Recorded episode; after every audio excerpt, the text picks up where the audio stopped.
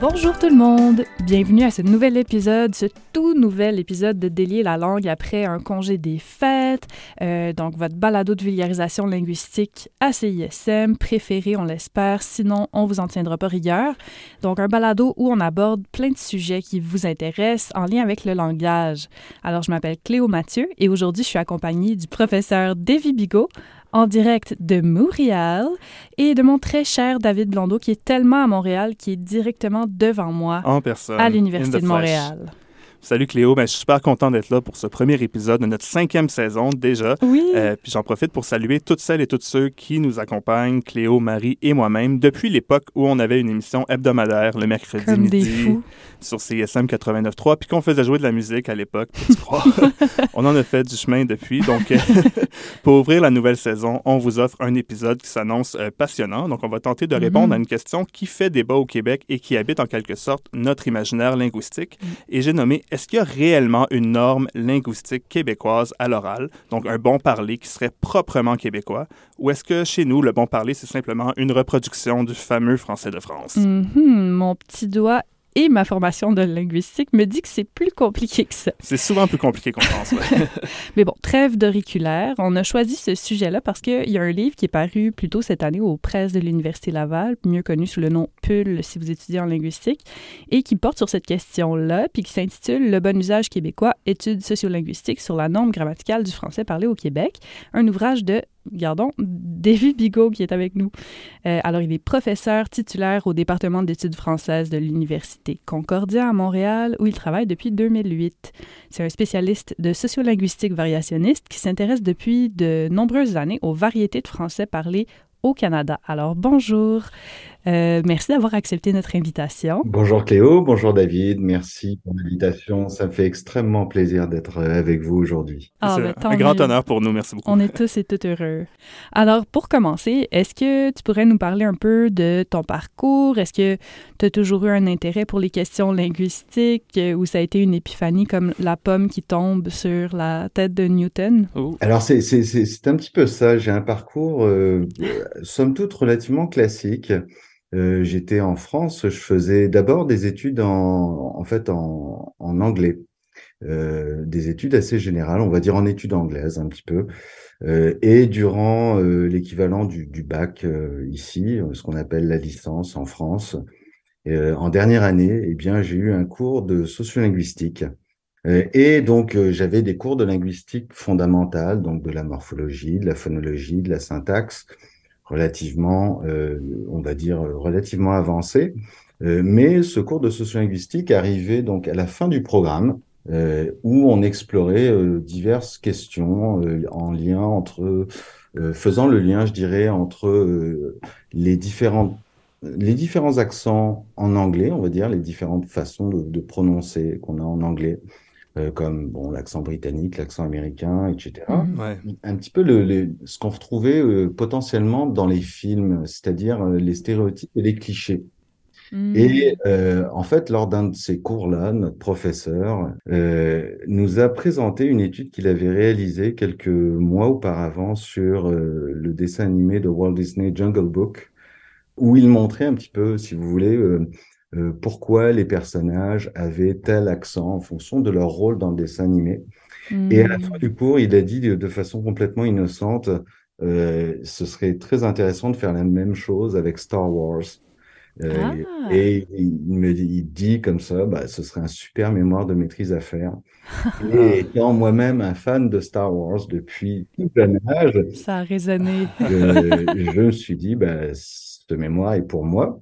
Euh, et donc, j'ai fait effectivement une première maîtrise en sociolinguistique sur la menace fantôme en Mm. anglais, en études anglaises, donc une étude sociolinguistique. Mais vite, vite, là, c'était quoi les, les grands résultats, euh, vu qu'on connaît un peu les personnages? Euh, alors, je vais résumer énormément, hein, mais disons que les, euh, les gentils avaient un accent américain, euh, les méchants un accent plutôt britannique. Ah, carrément. Ah, ou, ouais. Euh, Allemand ou ou, russe, par exemple, euh, Darth Vader euh, a un accent qui est perçu comme à la fois français et allemand. Euh, donc, ça fait référence, évidemment, euh, si on Hmm. regarde bien son casque, par exemple, on a Oui, vraiment c'est un ça. casque nazi. vrai. Ah ouais. Donc voilà, toutes sortes de, de- de- d'éléments comme ça. Mm. j'ai poursuivi en fait avec, j'ai fait un DEA en sociolinguistique un peu plus théorique. Ça, c'est en France toujours. Toujours en France, exactement. Et puis, bon, pour des raisons personnelles, en fait, cette année-là, j'ai décidé de, de, de m'inscrire au doctorat. J'avais en plus eu la chance de rencontrer en fait ma femme qui est québécoise. Euh, et donc, je me suis mhm. inscrit à l'UCAM et j'ai rapidement fait la connaissance donc de, euh, du professeur Robert Papan, qui ah, bah depuis plusieurs années, avec qui je travaille toujours. En fait, j'avais euh, en tête de faire une thèse de doctorat sur les phénomènes de bilinguisme à Montréal. Mhm. et finalement, après une bonne après-midi de discussion, Robert Papan m'a convaincu de travailler sur un autre sujet que je ne connaissais absolument pas, qui était en fait celui de la norme du français euh, au Québec, et euh, plus précisément donc la norme grammaticale du français québécois. Donc, c'est encore l'invitation d'un professeur qui t'a amené à choisir un sujet euh, de recherche. Oui, exactement, exactement. Ça a cliqué tout de suite entre Robert et moi.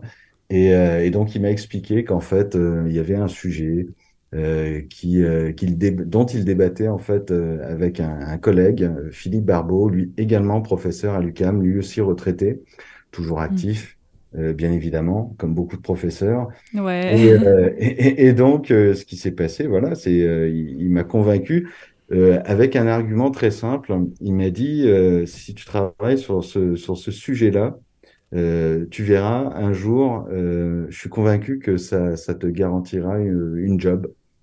Ah. Euh, et, et, euh, et j'ai dit, bah, pourquoi pas, on va tenter le coup. Et effectivement, il avait absolument raison. J'ai fait ma thèse et j'ai obtenu mon poste à Concordia en grosse partie à cause de ce sujet.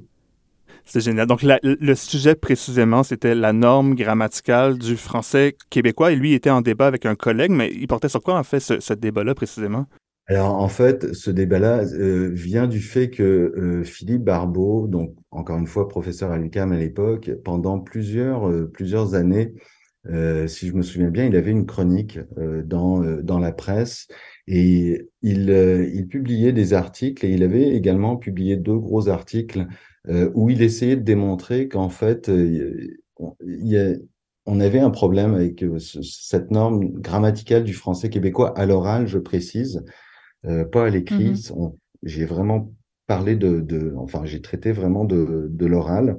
Euh, lui, ce qu'il disait en fait, c'est que on pouvait pas en fait avoir de, on pouvait pas délimiter proprement euh, une norme parce que les locuteurs, notamment les locuteurs d'une émission en, particulier qu'il regardait à la télé, alternaient entre des formes, on va dire, mmh familières et des formes plus standards. Mmh ah des formes grammaticales familières et standards. Et le, pour lui, les locuteurs alternaient tellement que finalement, on ne savait pas trop si le modèle de référence était un modèle qui penchait plus vers le français vernaculaire, donc plutôt familier, ou vers un modèle plus standard. Et euh, Robert lui disait, le, le, bon, évidemment, il débattait euh, sur les, les, façons de procéder pour une telle étude. Et Robert lui a dit un jour, mais je te trouverai un jour un étudiant euh, pour faire cette thèse-là. On fera une étude socio-linguistique et euh, je te démontrerai que tu as tort. et c'est effectivement ce qui s'est passé en fait. Donc vous voyez, ça, ça vient en fait d'une querelle entre une querelle, on tu as été l'outil. Il y avait une prophétie qui disait Davy Bigot va arriver. oui, c'est ça. Deux, professeurs qui se chicanent, si je puis dire. Euh, et, puis euh, l'un trouve un, étudiant pour, euh, pour faire l'étude, et cet étudiant, c'était moi, tout simplement. Ben super, mais là, euh, tu as mentionné quelquefois euh, la notion de norme. Puis bon, moi, j'ai beaucoup travaillé là-dessus dans le cadre de mon mémoire qui porte plutôt sur la norme de l'écrit. Mais pour euh, mm-hmm. les champs du public, tu sais, quand on parle de norme, est-ce qu'on pourrait rapidement définir ça comme un modèle à appliquer? Comment dire? La notion de norme en soi est relativement complexe. Je dirais mm-hmm. plus simplement que quand on parle naturellement, on va varier en fonction des situations de communication dans, lesquelles on se trouve. Euh, par exemple, si on est avec des amis ou entre, euh, entre personnes d'une même famille, on a tendance à ne pas faire attention à notre façon de parler, on parle naturellement. Donc on va avoir ce, qu'on appelle une, langue un peu plus familière, ce qu'on appelle le vernaculaire. Et puis inversement, quand on va être dans une situation un peu plus sérieuse, euh, par exemple en entrevue d'embauche, ou alors quand moi je suis professeur, là je suis en train de vous parler, bon je mélange un petit peu, j'en suis un peu conscient, euh, mais c'est un peu pour par effet de style. Mais quand je suis en classe, bien évidemment, je vais faire attention à ma façon de parler. Pourquoi? Ben Parce que je veux que mes étudiants euh, me prennent un peu au sérieux, si vous voulez. Je, je veux pouvoir être perçu comme quelqu'un de compétent. Et dans ces cas-là, ce qui va se passer, c'est que naturellement, et tout le monde, hein, il n'y a, a, pas de, de personne monostylistique, c'est-à-dire qui ne, qui ne fait pas de variation, on va avoir tendance à ce moment-là à utiliser un, une langue un peu plus formelle. Donc, on va faire un peu plus attention à notre façon de parler. Cette norme, c'est un peu cette idée de bon parler. Comment je dois parler pour justement euh, être perçu comme quelqu'un euh, d'intelligent, de compétent? Euh, donc c'est un peu ce modèle qu'on cherche à atteindre, qui est relativement proche de l'écrit, bien qu'on ne cherche pas évidemment à parler comme un livre. Hein, c'est pas, c'est absolument pas l'idée. Hein, il y a la, la, la, norme entre l'écrit et mmh la norme orale. La, la, distance est, je pense, relativement importante quand même. Euh, mais on essaie de, d'une certaine manière de se rapprocher un petit peu plus de l'écrit, si je puis dire. Donc c'est ce modèle qu'on va chercher à atteindre dans des situations de communication où on va essayer de faire attention à notre façon de parler. C'est ça, parce que souvent, euh, j'ai l'impression que dans la, la, psyché collective, on, fait, on, va souvent penser que le français, la norme orale doit absolument se rapprocher de la norme écrite, comme c'était mm. une seule et même chose, en fait. Donc, quand on parle bien, on parle comme on écrirait. Mais il y a un rapprochement. Il y a un rapprochement, mais c'est ça pas... l'affaire, mais c'est pas, ce sera jamais égal. Mais, mais on ne parlera jamais comme des livres, et heureusement, hein, il y a un caractère beaucoup plus naturel à l'oral euh, qui est inévitable. Hein, on se reprend à l'oral, par exemple. Mhm. C'est normal. Mhm. C'est vrai. normal. Puis on fait pas nécessairement des phrases complètes non plus. Exactement. Hein, tout à fait. On, va cependant chercher à utiliser les formes les plus formelles, les plus adéquates, socialement mhm. euh, bien vues. Hein. Il faut se rendre compte que la norme, ce n'est pas une question linguistique, c'est une question sociale. Il y a les, formes familières de français euh, que ce soit canadien comme le, le au, Québec ou, ou même le, le, français de France, les formes familières euh, ont, ont, tout autant de logique que les formes standards. Ah ouais. Il faut bien prendre ça en compte. Euh, le, une forme comme je vais plutôt que je vais, par exemple, elle répond aux, aux mêmes, aux, aux, mêmes opérations cognitives, d'accord? Mm -hmm. Donc l'idée d'une norme, c'est une norme qui est avant tout sociale. Hein, D'ailleurs, historiquement, euh, ça a été euh, ça a été démontré à, à, à maintes reprises. Hein. C'est-à-dire que on a des grands auteurs qui ont, d'une certaine manière, décidé que le bon parler français, euh, ce serait euh, le parler des élites plutôt que le parler euh, de la population en général, par exemple. Mmh, Donc mmh. voilà, hein, gardons en tête que c'est vraiment une représentation sociale, Social. et que euh, le, le, le, le, la langue familière est tout aussi logique. Hein. Si j'aurais ça répond à une logique tout à fait euh, pertinente dans une analyse linguistique par rapport à si j'avais, qui, euh, qui elle Ouais. est beaucoup plus une, une représentation, euh, euh, je dirais, sociale que linguistique. Donc, exactement, la norme, il y a quelque chose de foncièrement social et d'historiquement situé à ce, à ce, ce concept-là, qui est votre, votre objet d'étude, ton objet d'étude, pardon, euh, en fait. Euh, maintenant qu'on a posé l'objet d'étude, est-ce que tu pourrais un peu nous parler de ta méthodologie, en fait, tantôt, on a mentionné que tu faisais de la sociolinguistique variationniste. Puis, Mhm. en fait, tu es le deuxième invité qu'on reçoit qui fait euh, de la sociolin- sociolinguistique variationniste. Est-ce que tu pourrais un peu nous euh, résumer rapidement en quoi ça consiste, en quelques phrases, euh, cette discipline-là? Et comment ça se comment ça s'applique dans ton cas à Mm. toi? D'accord. Alors, li- la sociolinguistique variationniste, c'est quelque chose de relativement récent. hein. On parle des années 60 et euh, avec les, les premiers travaux, premiers grands travaux de William euh, Labov, euh, qui, était euh, donc professeur à, à l'université de, de, de Pennsylvanie dans les années 60 et puis jusqu'à récemment, je crois qu'il y a encore d'ailleurs. Euh, le- L'idée derrière euh, l'approche variationniste, la première chose qu'on essaie de, de comprendre, c'est de savoir en fait pourquoi les gens parlent comme ils parlent. D'accord? Euh, Mhm. et euh, il y a deux axes. On essaie de, de, de voir, en fait, d'expliquer euh, la variation linguistique. Donc, ça peut être de la variation dans la prononciation, dans l'usage de certains mots, donc du lexique, ou dans l'usage de certaines formes, on va dire, grammaticales. D'accord? Et euh, comme je, le disais il y, a, il y a quelques instants, on, fait tous de la variation. Et l'idée, c'est de comprendre pourquoi. Donc, quels sont les facteurs qui peuvent déclencher de la variation, soit vers euh, un français plus familier, soit vers un français plus formel. On a deux types de facteurs. On va avoir des facteurs qu'on va dire euh, internes à la langue, donc davantage reliés à la grammaire interne de, notre de, notre langue, donc des facteurs plus cognitifs d'une certaine manière. Donc la grammaire interne, juste pour clarifier, c'est vraiment comme ce qui, les, les, circuits linguistiques dans notre cerveau, si on veut vulgariser à l'extrême. Oui, ah, voilà un petit peu les opérations qui vont faire qu'on va produire une forme plutôt qu'une autre. Je vous donne un exemple. Euh, par, euh, le, un exemple typique serait l'alternance euh, entre les formes de futur. Par exemple, euh, je vais manger euh, une pomme et je mangerai mhm. pas une pomme. Ouais. Euh, vous voyez que ce sont deux formes de futur. Typique en français québécois, mais pas nécessairement. Voilà, même en français de France d'ailleurs. Hein. Même l'utilisation du futur simple à la négative? Oui, oui, oui, on se rend compte que ça marche à peu près maintenant, à peu près de la même façon en France, avec peut-être des différences quantitatives.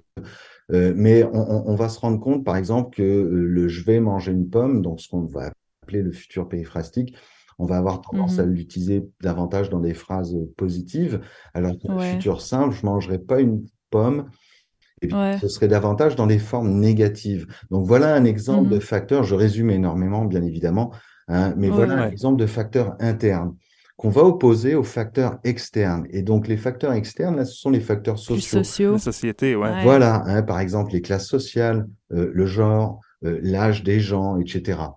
La relation qu'on a avec la personne. Voilà, exactement. Donc, la sociolinguistique variationniste, elle, elle cherche à, un petit peu à comprendre les, ce, ce type de mécanisme par le biais d'analyse quantitative, c'est-à-dire qu'on va prendre des corpus donc, par exemple, des entrevues. Alors, évidemment, au Québec, on a euh, le fameux corpus Sankoff et Des années 70. Mmh euh, donc, des corpus d'entrevues où les gens euh, parlent. Puis ces corpus-là, ensuite, sont transcrits. Et puis, on va analyser, en fait, ces corpus-là à travers des données quantitatives. On va faire des mmh statistiques avec toutes sortes de tests qui vont nous permettre de voir s'il y a des corrélations justement entre certains facteurs internes comme la négation euh, mmh pour le, le, futur, et certains facteurs externes comme l'âge, encore une fois, classe sociale, et puis il y a toutes mmh sortes de, facteurs.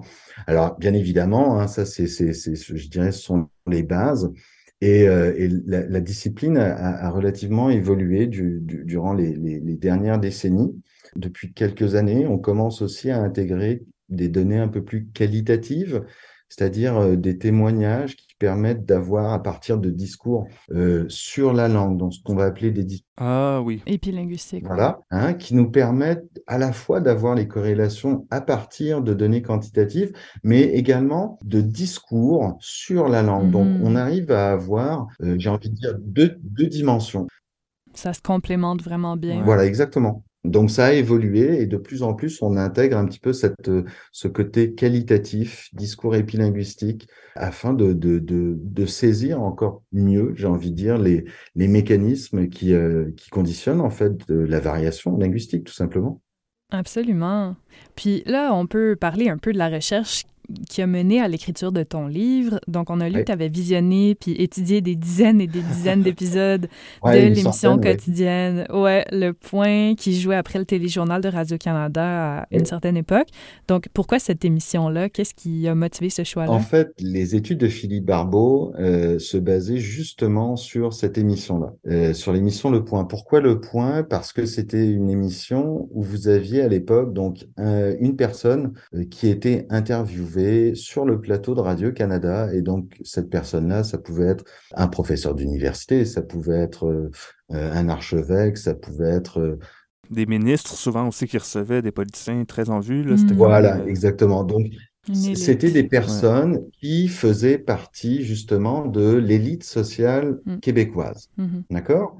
Et euh, bon, quand on parle de la norme et du bon parler au Québec, et, et d'ailleurs en général, on a, comme je vous disais tout à l'heure, l'idée que le bon parler, il se rapproche autant que possible de l'écrit, donc il fait appel un degré d'éducation relativement important, Mhm. mais il fait appel à cette notion d'élite d'un peuple, d'accord? Et on considère, et là encore, euh, historiquement, on sait même que la première grammaire du sanskrit a été euh, basée sur l'élite euh, du peuple de l'époque.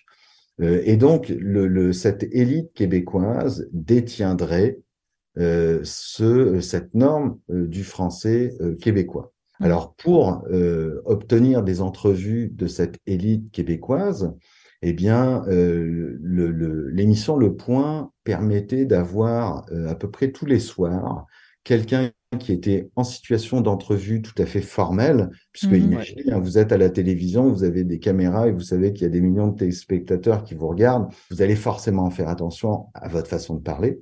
Ouais. Surtout à une certaine époque, je pense que c'est de graduellement moins le cas, qu'il y a un peu moins de surveillance euh, puis d'autocensure. Je sais pas, ça mériterait en fait, hein, 20 ans, 20 ans plus tard, il serait très intéressant de, de, de Ouais. refaire l'exercice.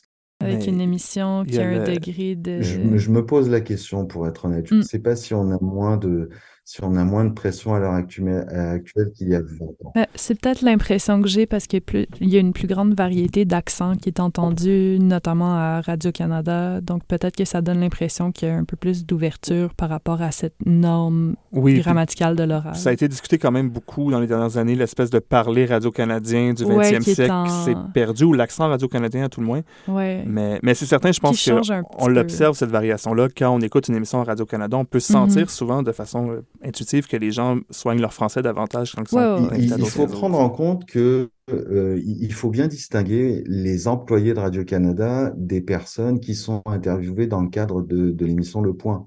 En fonction de la nature, par exemple, de, de, de l'émission, on peut effectivement avoir un peu plus de variation. Mais je pense, ça reste mon opinion, bien évidemment, que une personne lambda, euh, spécialiste de ce que vous voulez, qui vient être interviewée à la télévision pour la première fois ou la seconde fois, Hmm. euh, va probablement avoir plus de pression qu'une personne qui a peut-être l'habitude de passer devant la télévision. Ouais, Ouais. ouais, absolument. Je ne suis pas encore convaincu qu'il y ait plus de relâchement, mais là encore, je peux me tromper et ça reste, ça reste à prouver, en fait. Pour en venir à, à l'émission, bah, c'était des entrevues donc de 10 minutes avec une personne donc de cette élite québécoise. Donc, si vous voulez, ça, ça permettait d'avoir un corpus assez accessible, assez facilement accessible. Et donc, pendant près de deux ans, en fait, euh, euh, religieusement, euh, je, je suis resté devant ma télévision vers euh, 22h30 pour enregistrer. À l'époque, on n'avait pas les moyens qu'on a maintenant. Ouais. Euh, avec mon VHS, j'enregistrais les entrevues qui euh, répondaient à tous les critères, bien évidemment, que j'avais sélectionnés parce qu'il fallait qu'il n'y ait qu'une personne, que la personne soit québécoise. Et, euh, et à partir de là, ça pouvait varier, hein, parce qu'à l'émission Le Point, vous pouviez avoir parfois des entrevues avec deux, trois personnes ou des personnes qui n'étaient pas québécoises ou pas francophones. Donc, il fallait que je trie. Euh, mais euh, comme je vous dis, au bout de deux ans à peu près, j'ai obtenu euh, plus d'une centaine d'entrevues, 107 entrevues précisément. Wow. C'est quand même euh, immense. Une fois que tu avais ces épisodes-là, c'est-à-dire tu, tu les transcrivais entièrement? Voilà, alors j'ai transcrit toutes Ah, les wow. entrevues, donc des entrevues entre 10 et 15 minutes, Wow. euh, des entrevues que j'ai transcrites selon évidemment un protocole précis qui me permettait de mettre euh, en, en surlignant, si je puis dire, euh, certaines formes que j'avais euh, décidé donc d'observer. Mhm. Puis ça, c'était lesquels, vu qu'on en parle? J'en euh, ai les- euh, en fait euh, observé euh, 15 pour ma thèse de doctorat, mais euh, j'en ai, j'en ai rajouté, j'en ai rajouté trois autres pour la publication de mon livre. Oh, wow, c'est Euh, énorme. alors, je vous ferai peut-être pas la liste au complète, mais par exemple, Non, mais disons les plus intéressantes ou les plus saillantes. toutes, par exemple, toutes sont Ouais. Euh, j'ai travaillé sur euh, la double négation, donc il n'y a pas personne plutôt qu'il y a personne. Ouais, ouais. J'ai travaillé sur euh, la prononciation de ce set en ste pour, par exemple, ce gars-là plutôt que ce gars-là. Ouais.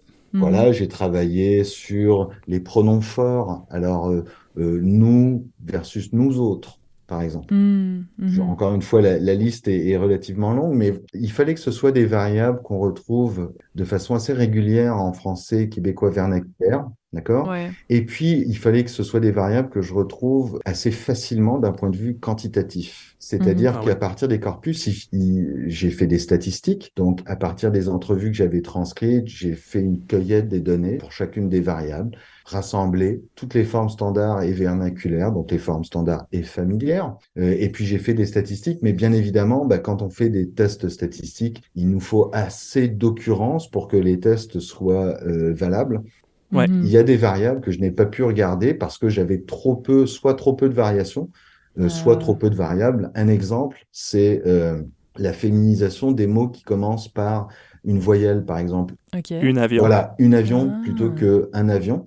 Mais c'est difficile à distinguer quand même. là. Je veux dire, on le sait quand on, on travaille en phonologie, mais pour le commun des mortels, distinguer entre un oreiller ou une oreiller, il y a souvent des formes intermédiaires qui sont produites. Absolument, mais on peut les retrouver par un adjectif, par exemple. Ah oui, oui, une belle Ouais. oreiller, Voilà, une belle oreiller, hein, Ouais. une grosse avion. une grosse orteil. Voilà, exactement. Où il y a l'effet inverse de dire un heure au lieu d'une heure. Exactement, Ah. absolument. Alors ça, c'est plus récent. Ça, j'ai l'impression que c'est plus récent. Ah ouais? Ah oui? Ça dépend peut-être des régions. C'est quelque chose que j'observe depuis quelques années, effectivement. Alors voilà, hein, il fallait que j'ai suffisamment de, de, de matière pour, euh, pour faire mes tests. Donc, euh, Mhm. donc voilà, en fait, j'ai réussi quand même à obtenir une 15, euh, donc 15 variables. Et puis, euh, au fur et à mesure des, des, de mon travail, ensuite, euh, à titre de professeur, j'ai continué à travailler sur la question et j'ai rajouté trois autres variables sur lesquelles j'avais travaillé dans d'autres corpus. C'est vraiment génial. Donc, dans le fond, si on résume, tu as pris des traits euh, qui sont associés au français québécois et tu as, regardé, dans le fond, tant tes épisodes du point, voir s'ils étaient utilisés par les personnes interviewées, euh, Mhm. par, par l'animatrice ou l'animateur. Voilà, exactement. Ça a été quoi tes principales conclusions au terme de cet exercice-là? Mhm. Ce qui a été le plus marquant. Alors, la, la- la- conclusion euh, principale, c'est que finalement, sur le plan, donc encore une fois, de la grammaire orale, eh bien, euh, le, le bon usage, donc le, le- cette norme qu'on a peut-être en tête d'une certaine manière quand on fait attention à notre façon de parler, eh bien, elle ne se distingue pas vraiment en fait de, de, la norme qu'on a dans le reste de la francophonie.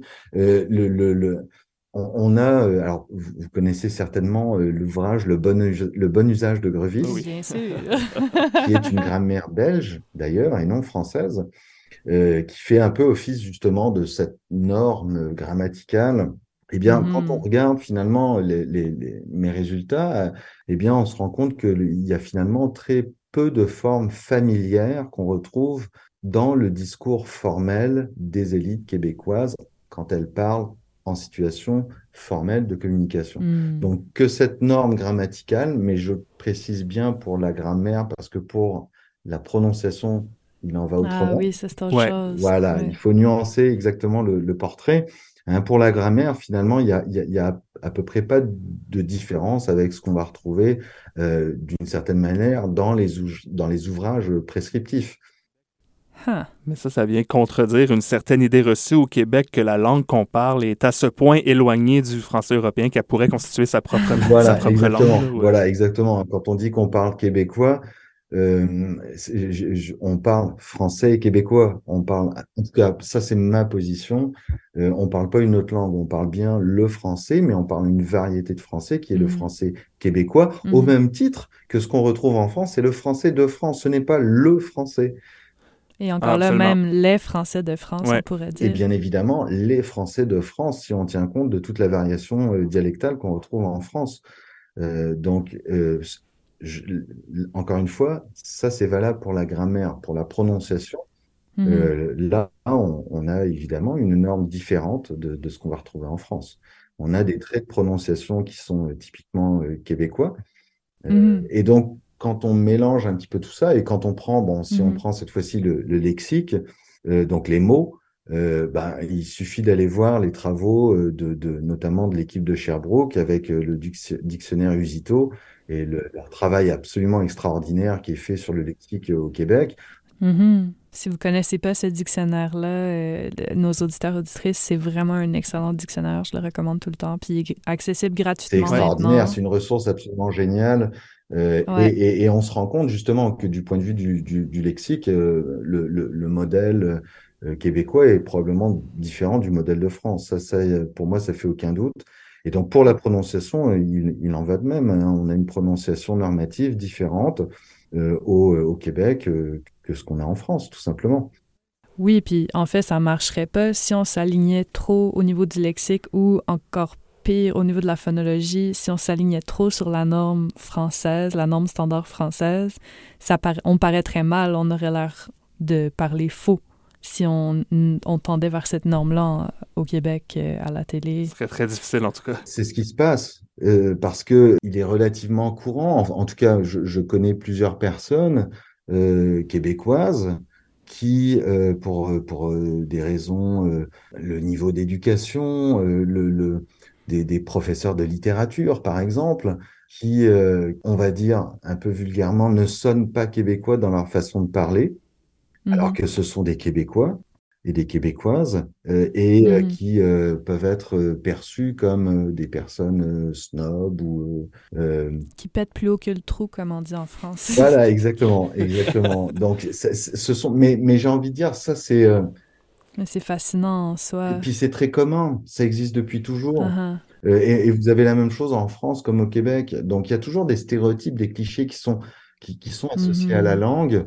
Euh, bon, c'est un peu peut-être la nature de, de, de l'être humain de, de juger euh, sans connaître nécessairement. C'est euh, quand, on, quand, on ne connaît pas quelque chose, mais qu'on qu'on a un a priori dessus. Et ces a priori peuvent être véhiculés d'ailleurs aussi par les médias, par, par notre cercle d'amis, par toutes sortes. De, ben, par les professeurs aussi. Ou, même par les professeurs, absolument, absolument. Euh, euh, je vous donne un exemple. Il y a quelques années, j'étais à, à Ottawa au congrès de l'ILOB et euh, je donnais une communication sur l'importance d'enseigner la variation dans les cours de français langue seconde, donc d'expliquer. Ah, on connaît une ah, Marie Jutra qui travaille là-dessus aussi, notre collègue de Délier la langue. Co-animatrice, c'est le cheval de bataille. Hein, d'expliquer pourquoi il est important, et d'ailleurs, même pas seulement en français langue seconde, en français langue maternelle aussi, d'expliquer. Ouais, absolument. Euh, d'expliquer mhm. que si j'aurais, euh, c'est pas une erreur de grammaire, finalement, c'est plus une erreur stylistique. Enfin, ça, c'est encore une fois ma position. Euh, mais d'expliquer euh, à nos étudiants en français langue seconde, moi étant à Concordia, évidemment, euh, j'ai beaucoup d'étudiants en français langue seconde, le, cette nécessité d'enseigner la variation. Et à la période de questions, je, je me suis fait pendre sur la place publique. Hein. Oh. oui, non, mais parce que parce que il y avait des professeurs qui disaient que j'allais dénaturer la langue française, que j'allais ah ouais. la, la, polluer. Ben, pour faire un lien avec un épisode qu'on a, qu'on a produit récemment sur euh, Occupation Double au Québec, qui est une émission de télé-réalité, mhm. j'avais déjà recommandé à mes étudiants et étudiantes d'écouter Occupation Double parce que beaucoup voulaient euh, mieux comprendre l'accent québécois. je me suis dit, ah, ben, quoi de mieux que du québécois lâché lousse mhm. euh, c'est en contexte plutôt naturel, en fait, aussi naturel que tu peux avoir à la télévision, je pense. C'est de l'ordre du documentaire, dans ce sens-là.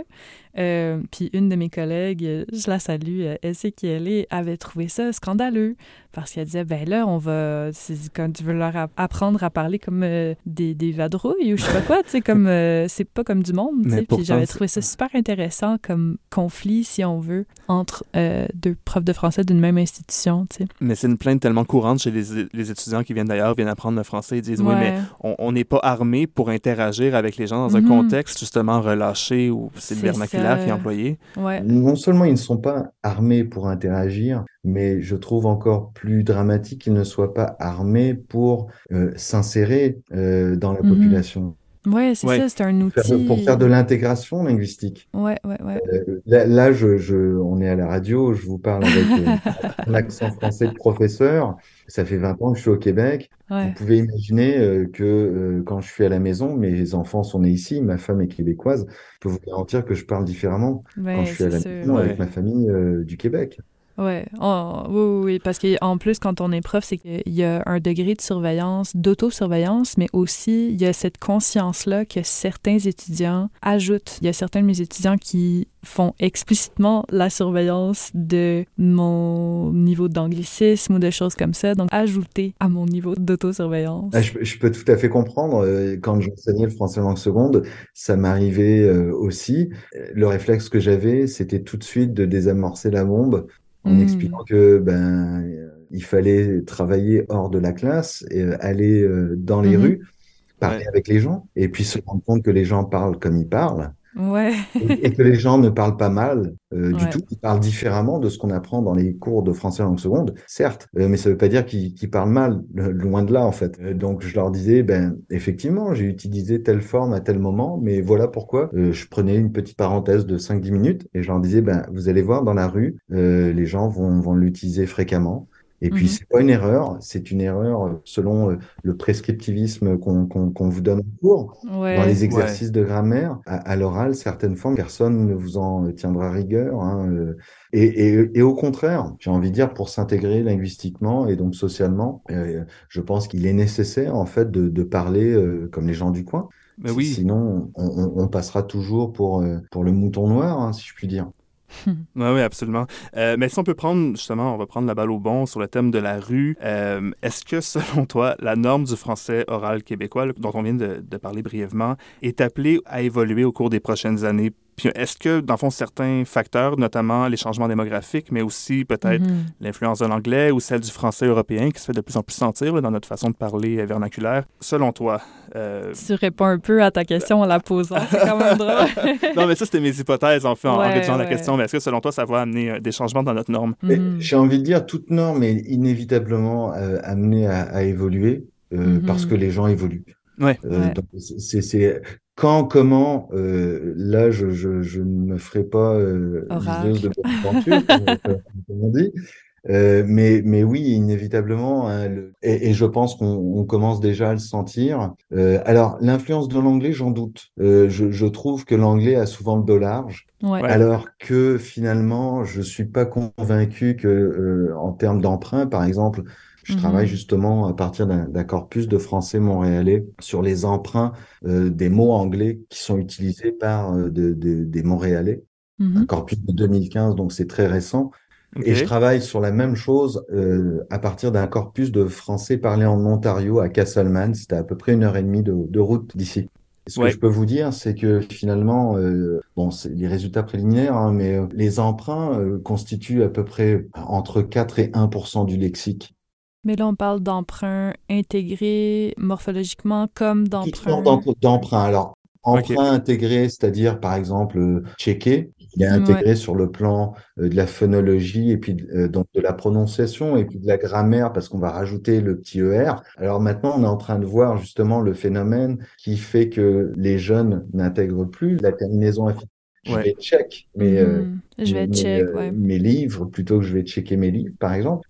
Alors, Mm. intégré, non intégré, hein, tous tous les types d'emprunts, et je vous dis, c'était entre 4 et 1% du lexique, euh, et, Mhm. et ça a visiblement pas beaucoup évolué parce que l'étude que j'ai en tête, qui est une étude des années 80 à partir du, du corpus euh, Ottawa-Hull de Shanna Poplack, je pense qu'elle avait à peu près les mêmes données euh, en général, c'est-à-dire encore une fois 4 à 1% du lexique à l'oral. Donc c'est très peu. hein. on a toujours tendance à penser que l'anglais est omniprésent dans notre façon de parler. Peut-être pas tant que ça en fait. Alors pour la norme, j'ai vraiment des doutes sur l'influence de l'anglais à venir. En revanche, l'influence du français européen, mais pas uniquement du français européen, parce que euh, on a tendance à penser qu'au français européen, mais il y a d'autres variétés de français qui sont parlés en Afrique, par exemple. Ouais. Mhm. Dans les Caraïbes, Caraïbes. Et les aussi. francophones du Maghreb qui sont Mhm. fortement éduqués, maîtrisent le français d'une excellente façon. Et, et les francophones, par exemple au, au Sénégal ou au Cameroun, encore une fois, les francophones fortement éduqués, maîtrisent encore cette langue française normative. Donc, j'ai envie de dire que avec ce ce qu'on retrouve à la fois dans les, les migrations, donc les personnes qui arrivent, les francophones qui arrivent au Québec, qui viennent à la fois d'Europe mais également d'Afrique, ça va, va y avoir une nouvelle dynamique qui va peut-être faire en sorte qu'on va tendre encore plus vers un modèle plus général, euh, pan-francophone, plus Mhm. européen peut-être, à la fois sur la grammaire, euh, peut-être également sur le lexique, euh, sur la prononciation, j'en doute, mais j'aurais tendance à dire que ce qu'on retrouve, c'est plus, Mhm. Une certaine hétérogénéisation. voilà, ça, mais si on, regarde en diachronie, on compare la, la, prononciation au Québec de nos grands-parents à la nôtre aujourd'hui dans, dans, la génération des jeunes, il y a mm-hmm. quand même eu une évolution. Je crois qu'on est plus proche du français international que l'étaient nos grands-parents de manière générale. oui, absolument, absolument. Hein, mais il y a encore des traits de prononciation euh, typiquement québécois, hein, comme par exemple l'assimilation de TD, dessus, dit, par exemple, littérature.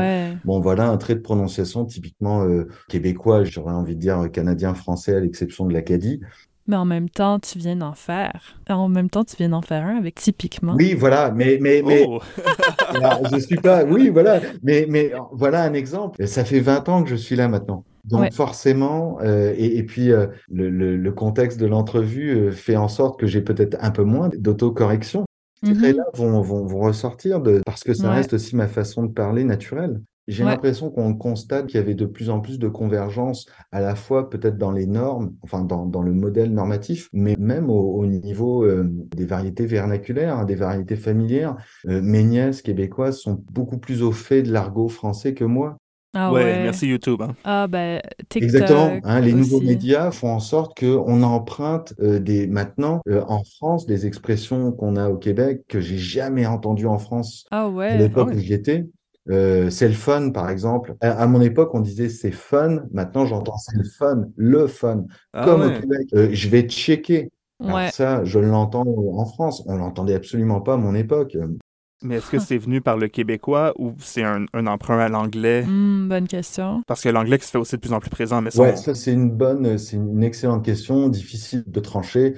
Euh, moi, j'ai l'impression que le, le, entre francophones, on, on, se passe euh, des outils linguistiques euh, de, de chaque côté de l'Atlantique. Hein, ben, surtout qu'il y a eu énormément de va-et-vient entre des Français au Québec qui retournent, des Québécois en France. Il y a eu beaucoup d'échanges linguistico-culturels. Oui, puis le, le fait d'écouter les nouveaux médias avec YouTube, par exemple. Et, et, et, en France, inversement, on retrouve, comme je vous disais, des expressions familières québécoises. Et je trouve ça mm. extraordinaire. Alors, encore une fois, moi, j'aurais plus, comment dire, l'impression qu'on s'en va vers de la convergence plutôt que de la divergence. Là encore une fois, je suis pas euh, liseuse de bonne aventure.